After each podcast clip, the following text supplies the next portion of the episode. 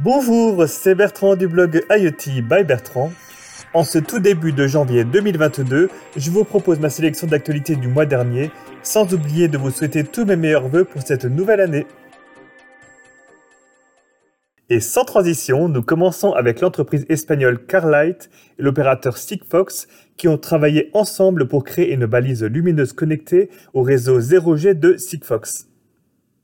Une fois activée, elle émet un signal lumineux pour prévenir les autres usagers de la route d'un danger et envoie automatiquement un message aux autorités de sécurité compétentes dans le pays. Cela permet de signaler l'accident de manière plus visible et moins risquée qu'un triangle de signalisation car pas besoin de sortir de la voiture. En outre, toutes les coordonnées GPS de la balise sont envoyées automatiquement pour avoir une prise en charge la plus rapide possible. La faible quantité de données à envoyer et la bonne couverture Sigfox grâce à sa technologie bas débit donnent tout son sens à ce partenariat. Je vous propose de continuer avec les solutions de connexion satellitaire pour les objets connectés qui augmentent en visibilité ces derniers mois avec de grandes levées de fonds. Les offres de ces nouveaux opérateurs s'adressent à l'heure actuelle principalement aux entreprises de logistique longue distance ou encore aux fabricants de matériel installés dans les zones mal couvertes par les réseaux cellulaires. On peut penser en particulier aux éoliennes offshore, à des zones agricoles ou minières, ou à certains matériels scientifiques disséminés autour de la planète. Les opérateurs majeurs actuellement sont l'américain Omnispace, le français Kineis ou encore Sattel IoT, partenaire avec Thales. Et j'en passe plein d'autres. Le but pour chacune de ces entreprises est de mettre sur orbite au minimum une vingtaine de nanosatellites afin de fournir une couverture sur l'ensemble de la plage horaire pour l'ensemble du globe.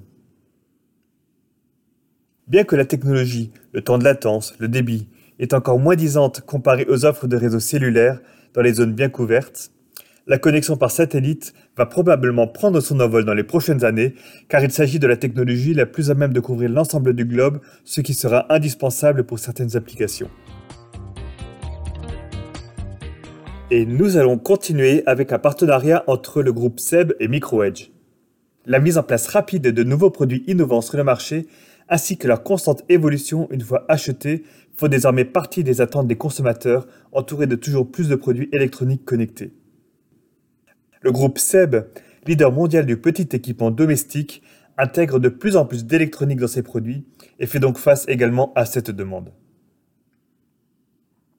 Microedge, créé à Nantes, est très présent à l'international est un fournisseur d'une plateforme de développement IoT déjà utilisée par de nombreux groupes comme l'Indistinguir, NKE, Atlantic, Deltador et j'en passe. Elle permet de simplifier le développement logiciel pour les produits connectés, à l'instar de ce qui est fait sur les smartphones avec Android ou sur les PC avec Microsoft. En étant compatible avec plusieurs microcontrôleurs, cette solution multilangage permet de décorréler le hardware du software et donc d'accélérer considérablement les développements. Le partenariat entre ce grand groupe et cette pépite française, débutée avec les robots cuiseurs, fait totalement sens et je leur souhaite une belle réussite. Et c'est avec la croix que nous finissons cette sélection d'actualités. Le suivi de consommation de bâtiments est un des enjeux majeurs de la transition écologique. En ayant des données, il sera plus facile de trouver les leviers pour agir sur les surconsommations d'énergie et les causes des pertes énergétiques le groupe Lacroix a compris qu'il était très bien placé pour proposer une offre avec d'un côté son pilier Lacroix Sofrel qui est déjà un partenaire reconnu pour le comptage énergétique et de l'autre son pilier de bureau d'études et de fabrication électronique. Leurs deux nouveaux capteurs, intérieur et extérieur, communiquent à distance sur le réseau LoRa. Ils sont configurables en local via un smartphone en utilisant la connexion Bluetooth. La Croix Sofrel propose également une plateforme sécurisée permettant les échanges de clés sécurisées LoRaWAN. Une brique de plus dans l'offre de comptage énergétique de La Croix. C'était le deuxième épisode, déjà un an. Merci à tous mes auditeurs.